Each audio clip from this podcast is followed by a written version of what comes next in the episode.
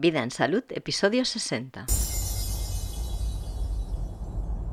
El debate por la legitimidad de los medicamentos de síntesis. Con Octavi Piulats. Hoy abrimos una nueva serie dedicada a la historia de la medicina. En esta serie contamos con el conocimiento de Octavio Piulats, doctor en filosofía por la Goethe-Universität de Frankfurt am Main y que ha sido durante 25 años profesor titular de la Universidad Autónoma de Barcelona, entre otras muchas cosas. Además de escritor de varios libros. Te doy la bienvenida al podcast Vida en Salud, el podcast que te inspira a llevar una vida saludable. Esta propuesta es mi iniciativa y yo soy Diana Valeria. Nosotros pensamos que tú eres la persona más adecuada para cuidar de tu cuerpo y de tu vida, que nadie más que tú es responsable de tu salud y por esto hemos decidido ofrecerte información, conocimiento e inspiración que te ayuden a tener la capacidad de tomar las decisiones más acertadas sobre tu salud y la de los tuyos entendemos la salud desde un punto de vista muy amplio. Así que no te extrañe encontrar por aquí información sobre los muchos aspectos que afectan a la vida y que no se suelen vincular con la salud, aunque para nosotros sí que lo están.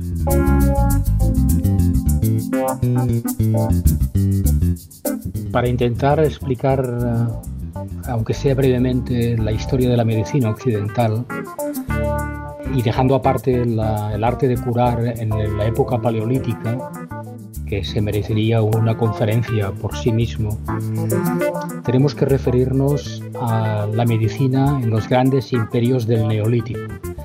Es decir, tenemos que ir a los primeros imperios que practicaron la medicina y en este caso debemos referirnos a Egipto y Mesopotamia y también a la península del Indostán, a la cultura ayurvédica. Naturalmente, esto no nos interesa directamente.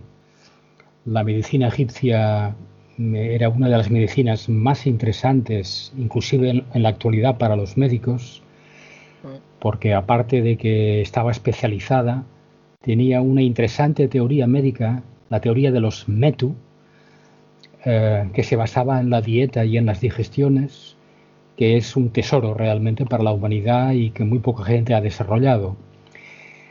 Em, naturalmente que desde la perspectiva occidental se refiere, nos referimos siempre a Hipócrates como el padre de la medicina, la medicina hipocrática. Mm. Hipócrates se inspiró básicamente en Egipto con esta medicina. Y la máxima explicación de Hipócrates a nivel médico es la famosa teoría de los humores y el comprender exactamente cómo funciona a nivel de fisis, de naturaleza, tanto el cuerpo humano como la naturaleza misma. Pero en fin, dejando aparte esos dos momentos, eh, la medicina egipcia y la medicina hipocrática, medicina hipocrática que no olvidemos va a estar vigente en Europa, el paradigma hipocrático va a estar vigente hasta el siglo XIX, mm. nos tenemos que hacer un salto histórico, saltar por encima de la época helenística de Galeno, y de la época medieval, con los médicos medievales y renacentistas hasta Paracelso, y centrarnos en el origen de la medicina moderna, eh, lo que ya llamamos normalmente la tecnomedicina. Y este origen se sitúa a finales del siglo XVIII y principios del XIX con tres grandes debates. El debate básicamente sobre la bacteriología, es decir, sobre los gérmenes patógenos, el segundo, el gran debate sobre la patología celular. Y el tercero, el gran debate sobre el origen de la medicación química de síntesis. Esos tres debates y lo que se produce a través de esos debates eh, es lo que nos explica los fundamentos, la base, aparte de la cirugía, la base de lo que entenderemos en el siglo XX por tecnomedicina o medicina ortodoxa o sea, la medicina que se practica actualmente y que se tiene como la medicina correcta, que se, se yergue por encima de cualquier otra medicina como la única válida, ¿no? Digamos, sería esta. Esto es un producto de esos tres grandes debates. Y por lo tanto hay que investigar esos tres debates. La tesis previa de esos debates es de que eh, en esos momentos la medicina oficial está creando un nuevo paradigma médico. Está dejando atrás el paradigma de Hipócrates y está creando una nueva forma de entender y de practicar la medicina. Pero precisamente en estos momentos, estas grandes personalidades que van a realizar esta tarea se van a encontrar contestación desde dentro mismo de los mismos científicos y de las mismas universidades que impugnarán los resultados de esos tres grandes debates.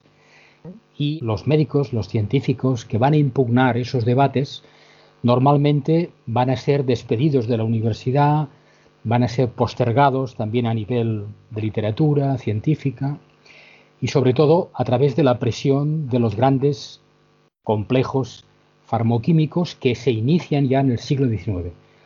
Hay dos grandes complejos farmoquímicos, que es la Höchst de Frankfurt am Main y la Bayer de, de y de Leverkusen, que son los dos grandes complejos que van a mezclarse en estos debates y van a decantar la balanza en favor de los médicos que se sostienen, por decirlo así, la tesis de la necesidad de una nueva medicina y de unos nuevos medicamentos porque de alguna manera ya en ese tiempo las farmacéuticas ya habían entrado a financiar los estudios de medicina, las facultades de medicina, ¿no? Y, había, y tenían ahí un, representante dentro del, claustro que decidía las materias también a cambio de eso. Bueno, habían, habían contactos, habían contactos eh, directos, eh, sobre todo en las áreas de investigación. En las áreas de investigación representantes de Bayer y de Hux aquí sí que tenían eh, con esos científicos, un, por decirlo así, un conducto de, discusión y ofrecían ya financiación para determinados experimentos. Por ejemplo, el, ah. caso, el caso clásico de Paul Ehrlich. Paul Ehrlich es el creador del primer medicamento de síntesis, el Salvarsan. El Salvarsan. ¿Y qué hacía este medicamento? Es para combatir la sífilis de los varones, ah. básicamente. El Salvarsan, este medicamento, es en gran parte financiado a nivel de laboratorio. Hay una ayuda muy importante de la Hux, ¿no? Aquí, y cuando Paul Ehrlich finaliza los estudios y los publica y hace las patentes, naturalmente es la Hux que tiene una prioridad para crear ese medicamento que él ha diseñado y lanzar las patentes. Y comercializarlo. Sí. Que, hay que resaltar que sorprendentemente la casa Hughes mm. va a comercializar esos, estos, este primer medicamento de una forma prácticamente secreta, sin tener 100% la seguridad de que ese medicamento funciona. Todavía no habían terminado los análisis clínicos, dijéramos. ¿no? pruebas y todo. habían hecho algunas ya, pero totales no. Ahora todavía se hace esto. De hecho, se comercializan muchos medicamentos que deberían ser probados en generaciones. No solamente unas pruebas de unas personas y ya está, sino ver las repercusiones que tienen generaciones posteriores antes de comercializarlos y darlos por buenos, pero se comercializan igualmente, ¿no? Sí, bien, a ver, el caso de Paul Ehrlich es paradigmático porque es que es un caso de estudio ¿eh? para la medicina, porque es un caso que es el hombre que hace el primer medicamento sintético de síntesis, que luego explicaremos qué es, y lo hace creando por primera vez investigación animal en serio. De hecho, la gran investigación animal se inicia, o sea, a nivel fuerte, se inicia con él. Eh, es decir, antes habían grupos de investigación, pero de los 606 eh, ensayos clínicos durante cuatro años que él hace, utiliza cientos de animales. Oh. Y de hecho, el movimiento animalista alemán se crea en parte, en parte, como reacción a, esta creación del primer medicamento de síntesis, dijéramos. Entonces, este medicamento es un medicamento que, como te he dicho, no se prueba del todo y es un medicamento que contiene arsénico, que es un veneno, contiene mm. la arsacetina. Es decir, la idea es el microbio causante de la sífilis es el, treponema, treponema palladium. Eh, Ehrlich lo que hace es, se da cuenta que en una enfermedad de las aves de corral hay un germen que se parece mucho al treponema palladium, que se llama tripanosoma, y que este tripanosoma reacciona fatal, o sea, es eliminado en parte gracias a preparados de arsénico. Entonces él aísla la sustancia arsacetina y la convierte en un medicamento contra la sífilis porque se da cuenta a nivel de diseño que se parece mucho el tripanosoma con el trepanoma. Pero claro, al hacer la arsacetina, él aísla esa sustancia fuera de los compuestos de arsénico clásicos y automáticamente cuando hace esto desliga la arsacetina de miles de contactos que tiene con otras plantas y otras sustancias. Es una sustancia pura. Y él cree que esa sustancia pura es muy potente y que puede eliminar por isoformia, porque se parece mucho, puede eh, eliminar al treponema de la sífilis. Pero el resultado del medicamento es muy negativo, porque resulta que la arsacetina, sí, sí, ataca al trepanoma, pero ataca el riñón de, el riñón de los pacientes. Y hay muchas muertes y hay envenenamientos de riñón de la gente que toma eh, el salvarsan. Salvarsan es arsénico que salva. Significa arsénico que va a salvarte la vida lo que, consigues, lo, que consigues lo contrario, evidentemente. Entonces, este caso mm. es caso paradigma, es el primero, es el origen de la química. O sea, a partir de, Paul Ehrlich mm. eh, se termina la farmacopea. Antes mm. las farmacias hacían fórmulas magistrales. Se termina la farmacopea e empieza la química en los medicamentos que conocemos hoy la química industrial, digamos, ¿no? La química de se llama química de síntesis, porque se aíslan sustancias que les interesan a los científicos y mm. las y cortan sus conexiones con otras sustancias y las obtienen puras. Mm. Y esas sustancias son incorporadas en el medicamento automáticamente. Lo que mm. hace la farmacoquímica es hacer excipientes y aparte de estos excipientes colocar esa sustancia de síntesis que los excipientes pueden ser sacarosas y cosas así. Sí, pueden ser cositas así. Sí, exacto, cosas anejas. Pero bueno, esto, esto es como, era la, primera vez que se hacía, porque en la naturaleza todas estas sustancias siempre vienen asociadas con otras, que se compensan y que generan sinergias y así. Y cuando se hacía la medicina galénica o cualquier otra de las medicinas con preparados de plantas que se habían aplicado hasta entonces, siempre eran con todas las sustancias mm, compensándose. Y esto era la primera vez que se hacía de una forma muy sí, el ejemplo, el ejemplo clásico es lo que ocurre con las drogas. Vamos a ver, las drogas actuales, heroína, cocaína, etcétera, no las de diseño, no las sintéticas, pero sí las clásicas, son eh, conocidas en los pueblos indígenas como plantas sagradas. Las plantas sagradas utilizadas en farmacopea, es decir, con la planta, cociéndolas o comiéndolas, naturalmente llevan principios activos de la heroína, pero llevan otros principios que la moderan. Que la moderan y la que hacen que tú tomes una coca o mastiques una coca o tomes un principio de la Blumen del opio eh, o de la marihuana y directamente hay una compensación entre sustancias y esas plantas en un momento determinado te pueden dar pues visiones, alucinógenas, pero no dañan la salud en directo en estas tomas cuando son en la naturaleza como plantas. Mm. En cambio, lo que hace la, química moderna de síntesis que creó Paul Ehrlich, nadie había hecho esto. Él lo descubrió a base de la química, a través de la química de Lavoisier y la tabla periódica de los elementos de Mendeleev. A través de esta idea de diseño, de síntesis que él hace Paul Ehrlich, se aíslan las sustancias base de la heroína y de la cocaína y son estas sustancias desligadas las que matan, ¿entiendes? Mm. Eso es de sentido común. realmente sí. Es sentido común.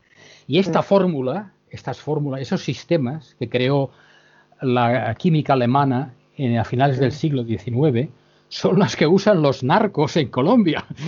Los químicos que trabajan para los narcos siguen estas instrucciones de la química alemana de las casas y Bayer de principios del siglo XX. ¿Me sigues? Pero también las propias eh, farmacéuticas que fabrican los medicamentos de síntesis que se están comercializando actualmente en la sanidad pública también los siguen, ¿no? Si no, las farmacéuticas no lo fabrican, los fabrican los grandes complejos farmoquímicos. Eso, los hay, hay, hay, unos 12 grandes complejos, eh, Suiza, Alemania, Estados Unidos, Inglaterra, Procter Gamble, etc. Hay unos de 12 a 14 grandes complejos farmoquímicos que son los que fabrican estos medicamentos. Las farmacias solo lo, venden, nada más, evidentemente, en este aspecto. Hay un inciso que hay que tener en cuenta, que estos grandes complejos farmoquímicos son los responsables de un 30% de la contaminación industrial y atmosférica de Europa. Para que te hagas una idea, por ejemplo, las farmoquímicas que se dedican básicamente a antibióticos, y vamos a poner el ejemplo de Cataluña, para, poner un ejemplo clásico. En Cataluña hay dos o tres fábricas que se dedican a la fabricación de antibióticos, nada más. O básicamente. Uno la tenemos al lado de aquí cerca, en Cardadeu, es la GEMA. Estos, estos, grandes complejos eh, eh, farmoquímicos eh, que fabrican antibióticos no contaminan al aire, pero sí contaminan en residuos. Son responsables del 20% casi de los residuos tóxicos que se fabrican en Cataluña. Mm. Eso que es una derivada, una derivada dentro de la ecología en la medicina. Bien, yo creo que con esto hemos clarificado el debate sobre la química de síntesis. Ahora otro día hay que entrar en los otros dos debates. en, el debate, en el debate de la bacteriología, que es el debate sobre el cólera y sobre, en este caso, la diabetes, etcétera, y el, y el debate sobre la patología celular, que es el debate sobre el cáncer y sobre los problemas de los tumores, etcétera, etcétera.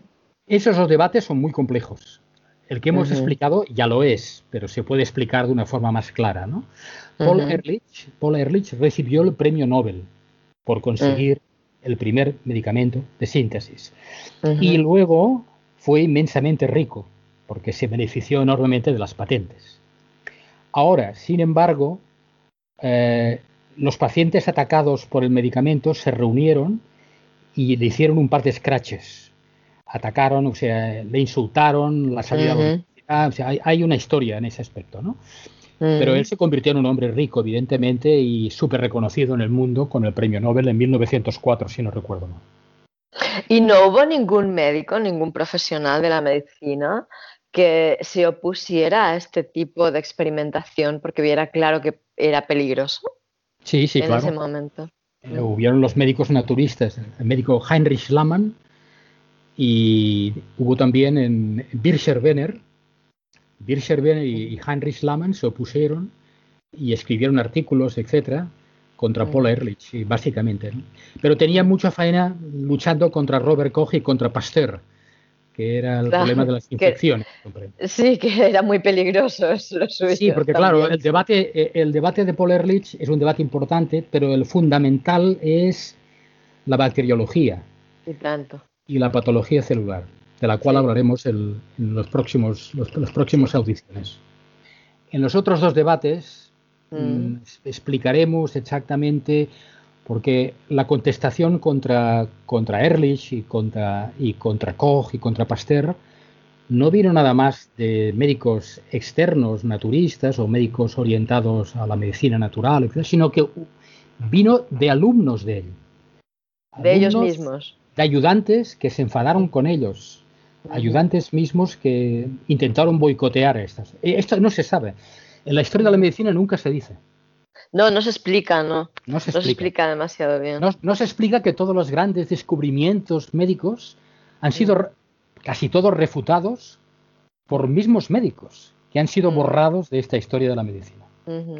Bueno, como ahora también se hacen, ahora hace poco inhabilitaron a una pediatra porque recomendaba a las personas que encontraran una alternativa a las vacunas porque se dio cuenta de lo que eran las vacunas, la han inhabilitado directamente.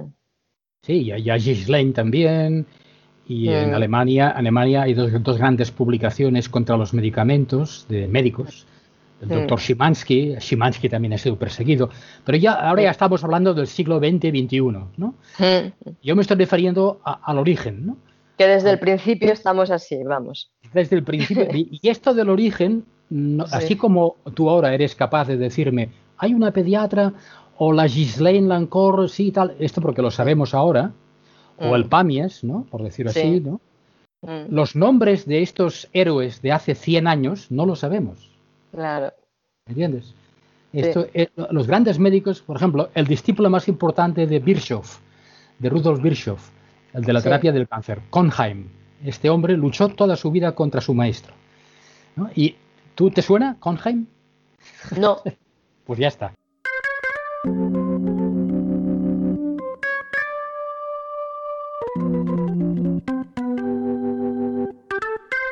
Muchas gracias por escucharme. Gracias por participar. Gracias por tus comentarios y sugerencias. Gracias por estar dándole sentido a Vida en Salud. Gracias a Octavi por la información que nos ha compartido en este episodio y por todos los años de incansable investigación y difusión de las verdades ocultas tras el velo de los intereses que están destrozando el mundo. Gracias también a KidFlux por la cesión de las melodías del programa. ¿Te gustaría mantenerte en contacto con las novedades de Vida en Salud? Pues suscríbete en vidaensalud.es barra suscripción. Si quieres apoyar al podcast para que pueda tener una larga vida y aportar cada vez mejores contenidos, hazte mecenas en patreon.com barra Diana Valeria. Nos reencontramos la próxima semana para hablar de algunos cuidados que podemos darle al cuerpo desde la perspectiva de una osteópata miofascial. Bien, pues hasta, pronto. Hasta pronto, Octavio. Muchas gracias. Hasta luego. Y por favor, sigue manteniéndote muy consciente de que si cedes tu responsabilidad, estás renunciando también a tus derechos y a tu libertad. Que pases muy buenos días y excelentes noches. Hasta la próxima.